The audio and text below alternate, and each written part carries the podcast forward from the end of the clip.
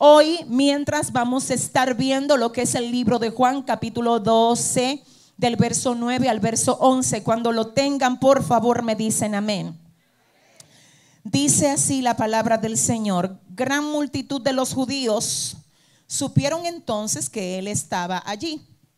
Y vinieron no solamente por causa de Jesús, sino también para ver a Lázaro a quien había resucitado de los muertos. Pero los principales sacerdotes acordaron dar muerte también a Lázaro. Hmm. Porque a causa de Lázaro, muchos de los judíos se apartaban y creían en Jesús. Yo quiero que ustedes vuelvan a leer eso conmigo, por favor, el verso 10 y el 11 que dice, pero los principales sacerdotes acordaron también dar muerte a Lázaro. ¿Y por qué querían matar a Lázaro? ¿Alguien me ayuda? El verso 11. Pero los principales sacerdotes acordaron dar muerte también a Lázaro. También a Lázaro lo querían matar, ya no solo a Jesús, sino también a Lázaro. Y la razón por la que querían matar a Lázaro era porque a causa de Lázaro, muchos de los judíos se apartaban y creían en Jesús. Padre, gracias porque tú estás aquí, yo te siento. Yo siento tu gloria, yo siento haga aquí lo que tú hay muchas vidas que vinieron, ay Señor, a recibir una respuesta. Vinieron, Señor, esperando que tú les direcciones. Vinieron, Dios, porque necesitan que tú les llenes. Dios mío, Padre, ellos no vinieron a buscarme a mí ni a buscar a ninguno de los que ministran aquí. Ellos vinieron por ti hoy a esta casa. Dios, dales más de lo que ellos esperan recibir. Padre, haz que todas sus expectativas sean superadas en ti, Señor. Rompe cadenas, Dios. Llévate toda carga, Padre. Oh Dios mío, quebranta la aflicción de espíritu. Dios, sacude lo que tú tengas que sacudir. Endereza lo que tengas que enderezar. Sana lo que tengas que sanar. Haz como solamente tú sabes y puedes hacer en medio de tu pueblo hoy, Padre. En el nombre que es sobre todo nombre. Oramos Dios por cada vida que está conectada ahora. Ay, oramos por cada familia que está conectada ahora, Dios. Padre, ve, visítales, muévete. Señor, ordena, llena. Oh Dios mío, provee, sana. Oh Jesús, que tu manifestación se haga palpable aquí hoy. En el nombre del Padre, del Hijo y del Espíritu Santo de Dios. Amén y amén. Pueden sentarse. Yo quiero predicar bajo el tema, tú eres la evidencia. Tú eres la evidencia. Gloria a Dios. En el pasaje que nosotros acabamos de leer, específicamente nos damos cuenta de que Lázaro, por causa de una experiencia que tuvo con el Señor, ya no era una persona normal, ya no era una persona común. Antes de Lázaro tener esta experiencia con Dios, nadie lo quería matar. Eh, todo el mundo estaba bien con Lázaro porque él no representaba un peligro, así es que nadie lo estaba persiguiendo, nadie lo quería matar. El problema es que cuando Lázaro tiene tal vivencia con Jesús, y específicamente la tiene en el capítulo anterior de este libro, que es el capítulo 11 del libro de Juan, cuando dice la palabra que Jesús, luego de que Lázaro tenía cuatro días de muerto, le dice, Lázaro, ven, sal fuera. Lázaro sale, resucita, señores, oigan esto. Y hay algo ahí tremendo y es que se tenía por conciencia en el pueblo de Israel que alguien que muriera podía resucitar el día uno, podía resucitar el día dos y podía resucitar hasta el día tres. Pero que si la persona que moría le pasaban tres días y no resucitaba, ya no iba a resucitar. Cuando Lázaro muere, Jesús no lo resucita en el primer día. De hecho, Jesús pudo haber ido a sanar a Lázaro antes de que muriera y él no lo fue a sanar. ¿Sabes por qué no lo fue a sanar? Porque para el momento que notifican a Jesús de que Lázaro está enfermo, de seguro ya a Lázaro lo habían medicado. De seguro que ya le hubiesen untado brebaje o alguna otra cosa que pudiese haberlo sanado. Pero Jesús dice, ¿sabes que yo no voy a ir a sanarlo? Porque si yo lo sano, puede que haya confusión. Y algunos digan, no se sabe si fue Jesús o fue el medicamento que le dieron. No se sabe si fue Jesús o fue el brebaje que le untaron. No, no, él no fue a sanar a Lázaro. Cuando le notifican que su amigo Lázaro está enfermo, él se queda dos días más en el lugar donde está.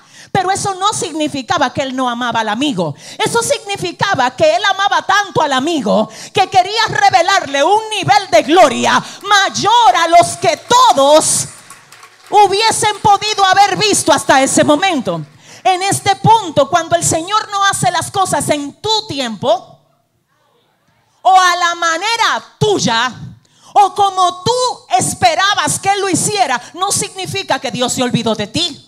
Tampoco no significa que Él no le duele lo que tú estás pasando. Mucho menos significa que Él te dejó solo. Significa que te ama tanto que va a esperar que todo parezca imposible. My God para obrar a tu favor, de modo que todo el que vea lo que Dios ha de hacer contigo tenga que decir, eso fue Dios.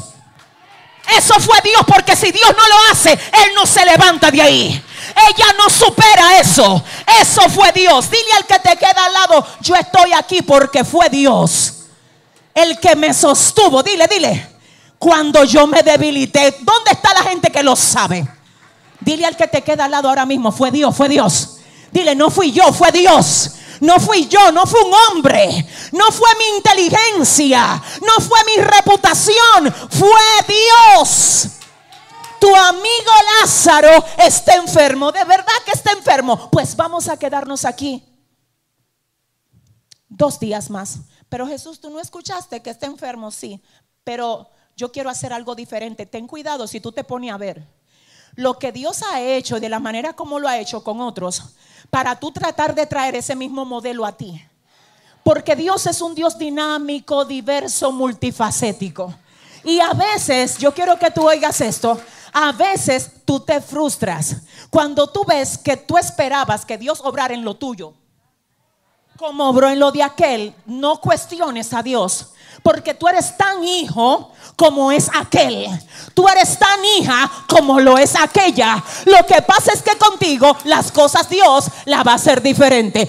Jesús que se enfermó, ajá. Jesús que está grave, déjalo que se muera. Jesús que está grave, vamos a esperar que se muera, llama. Pero tú no lo amas, ese no es tu amigo, porque es mi amigo. Ay, porque lo amo. Deja que las cosas se le salgan de control a él, a ella. Que cuando se salgan de control para él y para ella, llego yo. Dile al que te queda al lado, llega Jesús hoy a tu vida, dile. Ay, díselo, dile, llega Jesús hoy a tu casa.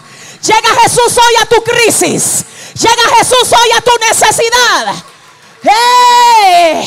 Muere Lázaro. Ay, ay, ay, ay. Muere Lázaro. Y dice la palabra que Jesús llega cuando, señores, escuchen, me tiene cuatro días de muerto. Pero es que también hay un tema, no es que solo se murió, es que pasó del tercer día en el que los judíos decían que era el último en el que podía resucitar. Ahora viene Marta y le dice a Jesús, si tú hubieses estado aquí, mi hermano no hubiera muerto. Ella no entendía que no se trataba de hacerlo a la manera de ella. La mente, el diseño mental de ella es, si tú hubieses estado aquí. Asimismo nosotros tenemos un diseño prehecho. Señor, si tú hubieses tratado con mi hijo, si tú hubieses permitido que a mí no me sacaran de ahí, si tú hubieses sanado tal cosa, mira, el diseño tuyo no es mejor que el de Dios. Marta viene donde Jesús y le dice a Jesús, si tú hubieses, como quien dice, era aquí que tú tenías que estar.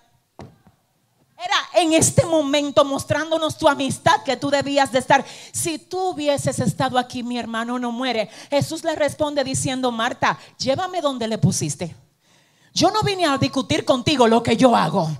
Marta, yo no vine a, darte razón de por qué yo no estaba aquí. Ah, Te tengo que decir que hay momentos en los que Dios no te va a dar explicaciones. Él solamente te va a dejar con la boca abierta.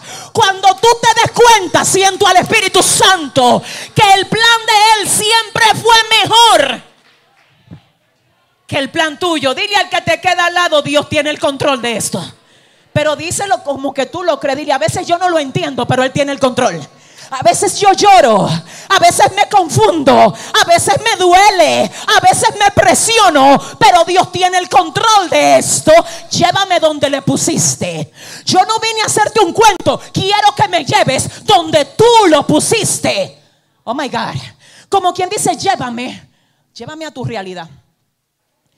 No te ponga a discutir de que, que por qué yo no lo hice así que por qué, que dónde yo estaba, que por qué, llévame donde le pusiste.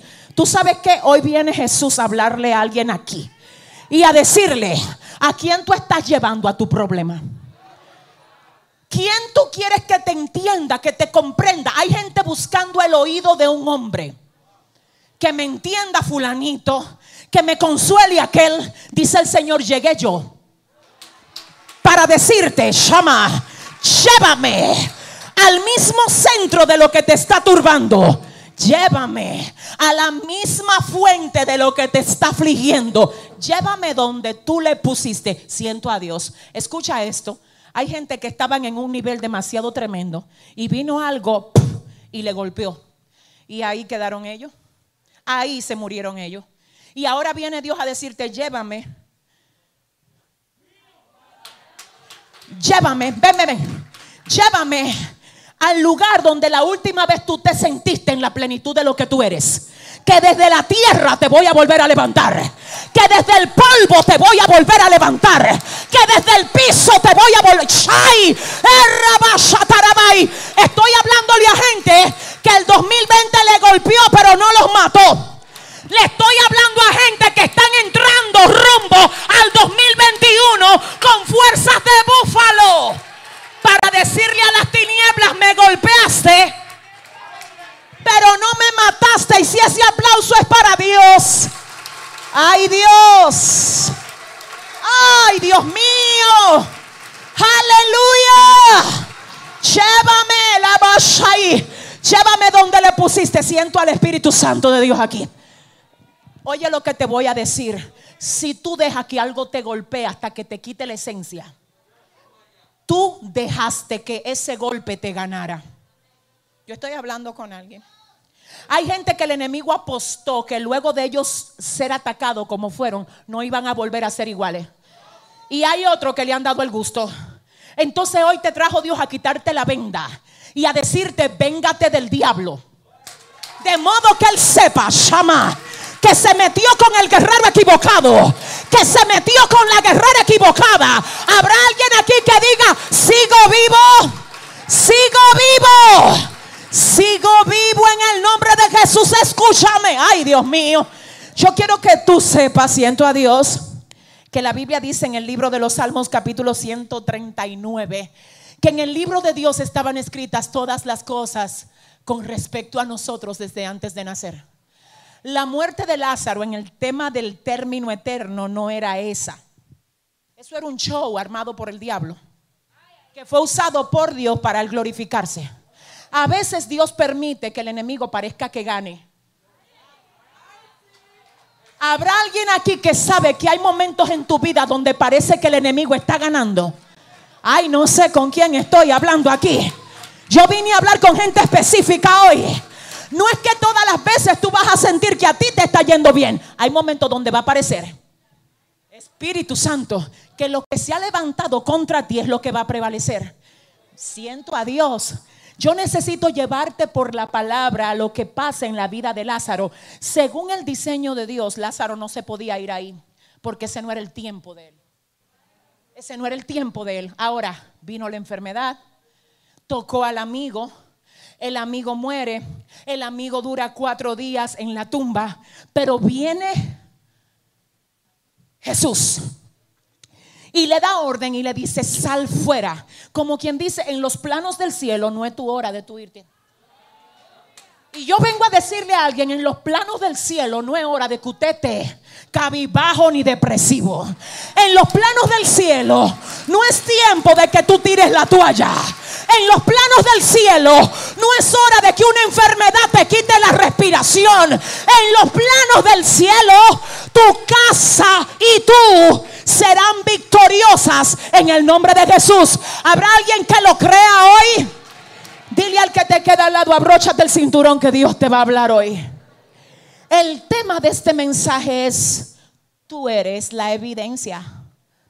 Ay, Dios mío, tú eres la evidencia. Pero los principales sacerdotes en el capítulo 12, después que el Señor resucita a Lázaro, acordaron dar muerte también a Lázaro. Pero que a Lázaro nadie lo quería matar en el capítulo 10. Ay, alguien está aquí. Señores, a Lázaro nadie lo quería matar en el 10, pero en el 11 resucita. En el 12 lo quieren matar. Pero si tú no me querías matar en el 10, ¿qué pasó entre el 10 y el 12 que ahora te llenaste de odio? Siento a Dios, siento a Dios aquí. ¿Habrá alguien que entienda? En el 10 es Lázaro normal, tranquilo. Hay gente que no le gustan los problemas. Y te tengo que anunciar algo. Si tú no quieres problema, tú no quieres gloria. Yo no sé con quién vine a hablar aquí. Hay gente que cree que la gloria es para que la gente te ame, te cuide. Ay, la gloria, la gloria va a hacer que algunos te aborrezcan como nadie nunca te ha aborrecido. La gloria va a hacer que donde quiera que tú pises, el diablo diga, llegó uno, chandai, llegó una Llegó una que donde pisa me viene a perturbar. Estoy hablando con guerreros hoy aquí. Se está moviendo algo. Siento los diablos que se van fuera hoy. Siento como el Señor vino a sacudir a alguien hoy. Siento que la gloria de Jehová está cayendo en esta casa hoy. Dile al que te queda al lado, no fue de balde que tú viniste aquí hoy. Ay Dios mío, escucha esto. En el 10 él era simplemente Lázaro. En el 11 se enferma y Dios lo, resucita. En el 12 lo quieren matar. Pastora, ¿y por qué ahora yo siento tanta guerra? ¿Y por qué hay tanta gente que me está tratando así? ¿Y por qué yo me siento tan oprimido a veces sin ni siquiera saber por qué? Porque pasó algo en el capítulo 11. Porque pasó algo contigo. Estaba todo bien, todo tranquilo contigo. Hasta que el Señor no hasta que no había hecho lo que ha hecho contigo en este tiempo. Pasó algo contigo. Que lo que pasó ha hecho que tú te conviertas en una amenaza para el reino de las tinieblas. Y eso que pasó contigo ha hecho que tú te conviertas en una evidencia de lo que Dios puede hacer con otros.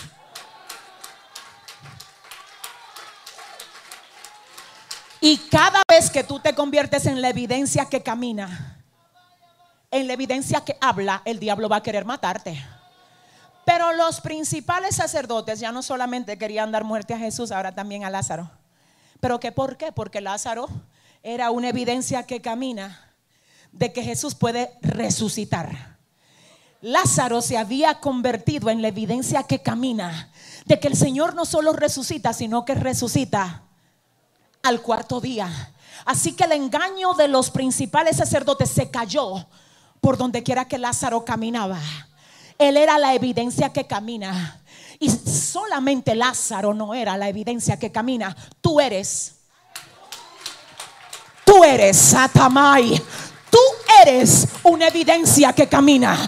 De que Dios puede hacer libre a los depresivos. Tú eres la evidencia. De que Dios puede romper el espíritu de suicidio. Tú eres la evidencia. De que Dios puede restaurar a los adictos. Tú eres la evidencia de que Dios puede libertar homosexuales, de que Dios puede hacer libre a las lesbianas. Tú eres la evidencia, tú eres la evidencia.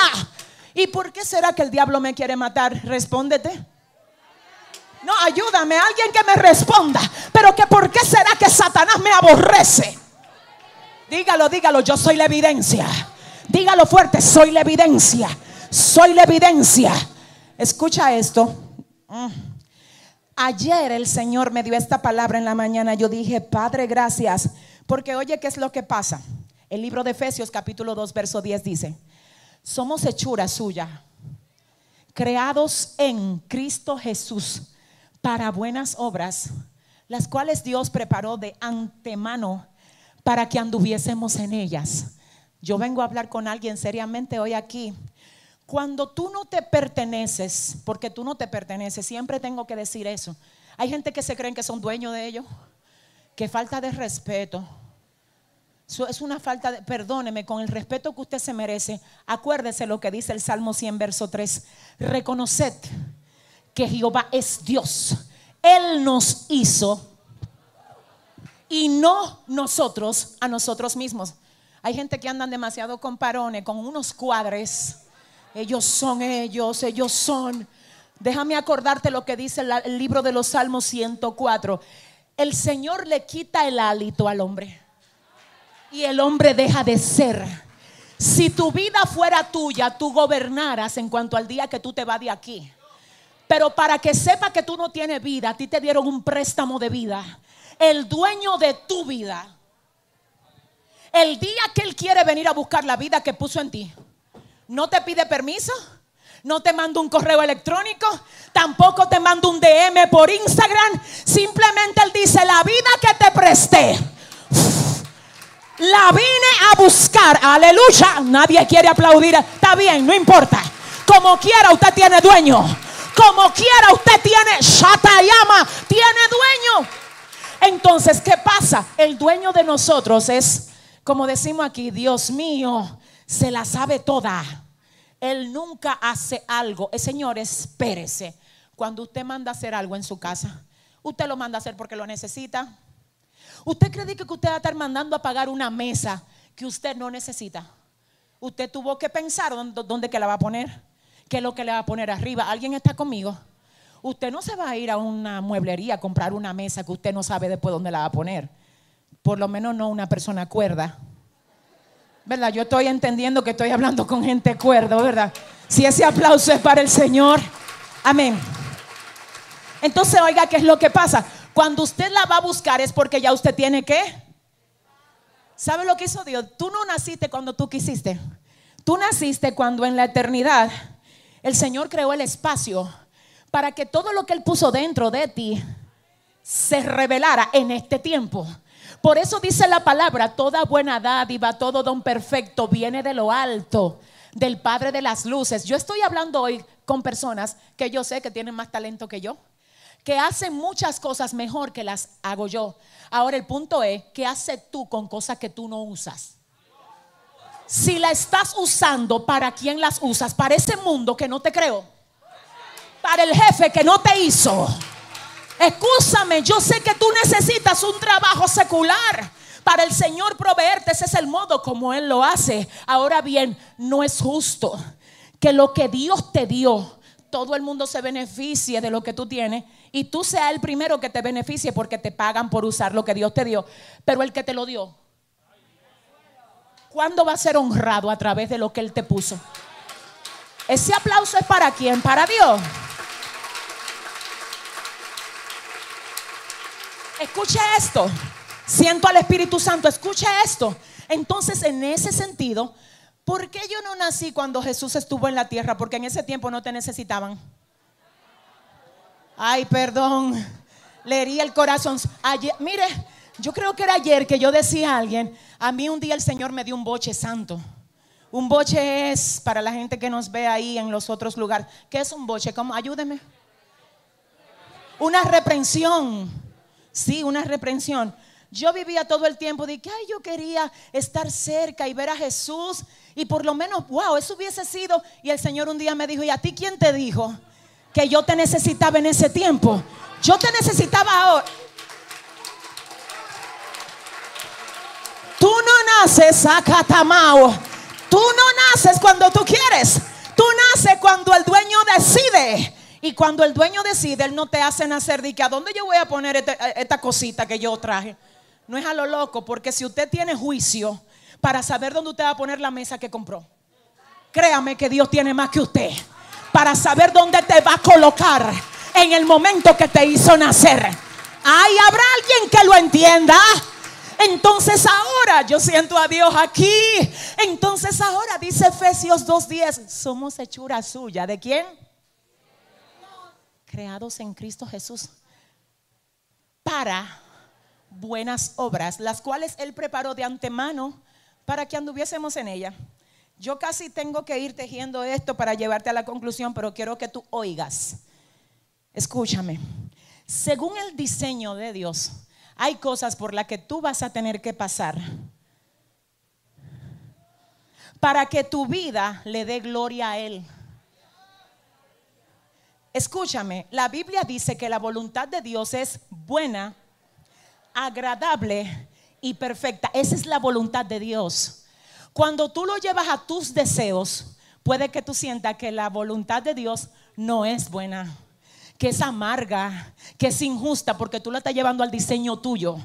Pero cuando tú entiendes que tú no te hiciste y que hay cosas que el que te hizo permite que tú pases para que te conviertas en una evidencia. Escúchame esto, escucha iglesia, escúchame. No, ninguno de los discípulos le pasó lo que le pasó a Lázaro.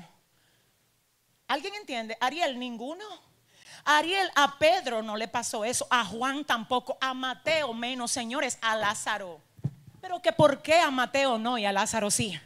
Porque es que tenemos propósitos distintos. Cuando tú aprendes a ver a Dios a través de cada detalle en tu vida, tú no te sientes víctima por lo que tú pasas. Tú solamente dices, si Dios está permitiendo que yo viva esto, es porque yo voy a ser la evidencia de Él. De que Él puede libertar a aquellos que puedan estar pasando por lo mismo que yo puedo estar pasando ahora. Dios mío, escucha esto. Ay, Padre. Cuando el Señor nos permitió escribir el libro Reconstruye con los pedazos, tratamos en el libro de responder a la pregunta siguiente, si Dios es bueno, ¿por qué no nos evita el dolor? Esa pregunta está ahí. Y específicamente por la dirección del Espíritu Santo en ese momento, Dios nos permite dar tres respuestas por las que el Señor no nos evita el dolor. Respuesta número uno, hay situaciones que la humanidad tiene que vivir por causa de la desobediencia del hombre en el principio. Cuando el Señor creó la tierra, la creó perfecta. El pecado se introdujo y laceró, atrofió lo perfecto de Dios. Por eso vienen los huracanes, los tsunamis, los tornados, las tormentas, a través de los cuales mueren gente buena y mala. La naturaleza está atrofiada, está agraviada por causa del pecado. Número dos, a veces tú dices que por qué Dios permite este dolor cuando quien te lo buscaste fuiste tú por una desobediencia. No hay amén de este lado. Déjame ver si el Señor me ayuda. Hay gente que están llamando de que prueba, proceso a algo que es consecuencia. Y tú, mientras tú le estés llamando de que prueba una consecuencia, tú nunca vas a salir de ahí. Porque cuando es consecuencia, tú lo que tienes que, tú fuiste muy firme para pecar.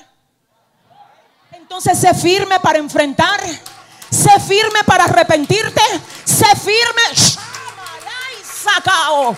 Sé firme. Siento a Dios aquí.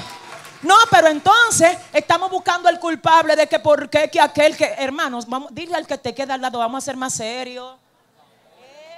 Siempre buscando de que, quién, que por qué. ¿Tú sabes cómo rápido tú sales de, de esa consecuencia? Humillándote. La Biblia dice que el Señor nunca va a despreciar un corazón contrito y humillado. Tú sabes lo elegante que tú te vieras diciendo, Señor, tú este lío me lo busqué yo. Señor, tú me reprendiste cuando yo iba a caer en eso y yo no te hice caso. Jehová, mira, yo no me merezco nada, pero yo sé que tú dices en tu palabra que cuando yo vengo humillada delante de ti, tú me perdonas. Dios, yo no vengo porque lo merezca. Yo vengo porque tu misericordia cubre multitud de pecado, Dios. Vengo, Señor, a clamar por tu misericordia. Hermano, mire, es así como se enfrentan las consecuencias. Entonces, no, mi vida, mi corazón, mi amor, cariño, no me le llames prueba a algo que es una consecuencia reconoce, sacúdete y apártate. Bye. Terminé. Me equivoqué, pero no voy a seguir ahí. Me caí, pero me vuelvo a levantar. Lo hice mal, pero ah, voy a cambiar. ¿Alguien está entendiendo? Entonces la causa número uno por la que Dios no nos evita el dolor, ¿cuál es? La número uno, la naturaleza está golpeada. Número dos, a veces nosotros le llamamos prueba o proceso a algo que es. Y termino con esto. La razón número tres por la que Dios no nos evita el dolor, siento a Dios muy fuerte. Es más, voy a decir algo. En el próximo servicio yo le voy a dar la continuación a esto. Así que yo le invito a que usted en algún momento de este día o de la semana se conecte, porque dile al que te queda al lado, vamos a tener un asunto pendiente hoy aquí. Pero díselo con autoridad, dile, vamos a tener un asunto pendiente. El segundo servicio sigo con esto, dándole continuidad. Termino con la razón número tres por la que Dios no nos evita el dolor. La número tres es que a veces Dios decide usarnos como modelo. Ah, como modelo. Hay gente que le encanta que le hablen de modelaje de la, de la alfombra roja, de hacerlo cuadrecito y mover la caderita. ¿A ti te eligieron como modelo, vida mía? Dile al que te queda al lado, hay una alfombra roja en el mundo espiritual. Dile, te eligieron como modelo. Él no lo cree, ella no. Dile a tu vecino, te eligieron como modelo. Shatarabashaya. Escucha qué es lo que pasa. Siento a Dios aquí. Ay, ay, ay, ay. En términos espirituales tenemos el mundo, el reino de las tinieblas de un lado. Tenemos el reino de la luz, el reino de Dios del otro lado. Y tenemos a toda la humanidad mirando lo que tú vas a hacer en medio de tu prueba. El diablo dice, se va a rendir. No va a aguantar la presión. No va a poder con eso. El cielo dice, yo lo equipé para eso. El cielo dice, yo apuesto a ella. El cielo dice, Él puede con eso. El cielo dice, me tiene a mí. Y Él y yo somos más que vencedores. ¿Habrá alguien que entienda? El mundo dice, ¿cómo irá a terminar esto? Y qué vergüenza para el Evangelio cada vez que un cristiano dice, yo tengo un Dios todopoderoso que me libra, me protege, pelea por mí. Y desde que viene cualquiera a tirarte un dardo, anda tú di que... Dile al que te queda al lado, pero ¿y qué es lo que a ti te está pasando? Dile. Por favor, dile, mírame el favor, dile, desata la gloria que Dios ha puesto dentro de Ashamaya. ¿Dónde están los guerreros de Dios aquí hoy? Escucha esto. Cuando Dios decide tomarte a ti, dame ver si tú, si yo me doy a entender. Señores, el Señor libró a Daniel de que no se lo comieran los leones. ¿Fue así o no? Señores, los leones no, no cogían corte con nadie. Eso era, la gente no bien caía en el foso, ellos lo devoraban. Cuando entró Daniel, esos leones se quedaron tranquilos, quietos. Como quien dice, Dios se le adelantó a Daniel y le dijo a los leones, cuídense. Que para acá viene uno con el que yo no he terminado. Siento a Dios. Mucho cuidado, chama. Con ustedes comenzar a hacer su bulla. Ustedes se metan quietos ahí. Y yo soy de la que creo que Dios permitió que Daniel usara a los leones como almohada. Es que los leones no pueden con un ungido que todavía le queda. que todavía le quedan cosas por hacer aquí. Pero escucha esto. Mm, ¿Quiénes quieren ser como Daniel? Ay, sí, ¿verdad? Que el Señor mande a callar los leones. Que Dios muestre. Señores, díganme la verdad. Aquí entre nosotros. Que esto no salga de aquí. ¿Quiénes quieren ser como Daniel? Yo lo que sé que no es todo el mundo que quiere ser como Esteban. Ustedes no conocen la historia de Esteban. Esteban fue el primer mártir que dice la palabra que murió apedreado. Ay, espérate. Un hombre sano, santo, de Dios ungido con la gloria, murió apedreado. Y mientras lo apedreaban, él decía, Padre, no le tomes en cuenta los pecados. ¿Y sabes cómo murió Esteban? Adorando a Dios. Espérate, espérate iglesia. Pero el Dios de Esteban no era el de Daniel. Claro que sí. Lo que pasa es que el diseño de Dios para Daniel no era el mismo que el diseño de Dios para Esteban. Escúchame, eran siervos los dos. Tenían a Dios los dos. Tenían propósito los dos pero uno lo libró Dios ¿Será que, señores, ayúdame, será que nosotros estamos en el nivel de madurez de amar a Dios y entender su propósito aun cuando Él no nos libra de algo? ¿Será que estamos tan altos ya en el conocimiento de lo que es la soberanía de Dios que las cosas no tienen que terminar como yo quiero, sino como quiere Él? Y como quiera yo viendo diferente las cosas, ay, decir, si Dios lo quiso así, que la gloria sea de Él, que la gloria sea de Él, que la gloria sea de Él. Dios mío, escúchame, siento a Dios. Tú sabes lo que yo vengo a depositar en tu corazoncito, mi amor que a partir de ahora tú no te me sientas mal por nada, sino que tú digas, Dios, lo importante aquí no soy yo, sino que tú te lleves la gloria. Dios, lo importante aquí no son mis deseos, sino que tú te lleves la gloria. A veces yo no entiendo lo que me pasa, pero sabes, lo importante no es que yo lo entienda. Lo importante es que tú te glorifiques. Escúchame por qué. Porque sin tú darte cuenta, hace rato que Dios dijo, tú eres mi evidencia. Y eres tú que retrasas el hecho de que Dios te abra la alfombra roja. Tú sabes lo que tú caminar por la alfombra roja lleno de cicatrices. Porque hay gente que le gusta broncearse, arreglarse los cabellos, ponerse zapato de marca. Aquí no se modela así. Aquí se modela con cicatrices profundas. Y tú como quieras caminando. Aquí si no hay zapato nuevo, tú camina de calzo. Pero como quieras camina. Aquí si no hay para montarse en un Uber, tú llegas caminando, pero como quiera adoras. Habrá alguien que pueda ponerse de pie y decirle a su vecino, tú eres la evidencia. Díselo, tú eres la evidencia, tú eres la evidencia, tú eres... My God, siento a Dios.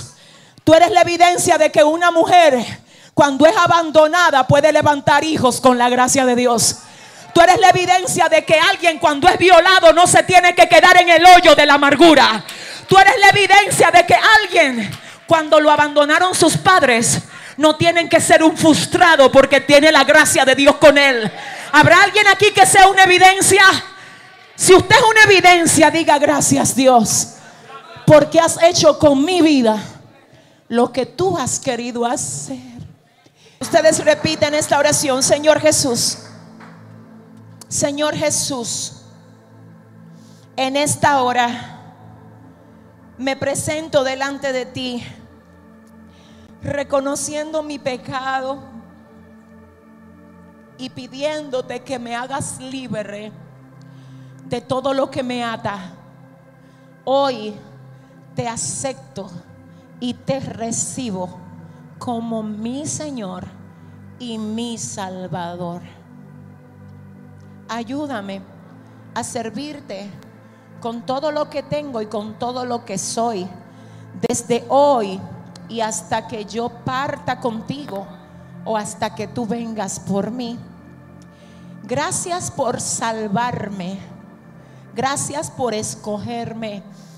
Gracias por cuidarme. Gracias por llamarme. En el nombre de Jesús. Yo quiero que ustedes ahora digan en las redes y aquí, yo renuncio a todo lo que me ata. Desde la primera y hasta la cuarta generación. En el nombre de Jesús. Amén y amén. Bye.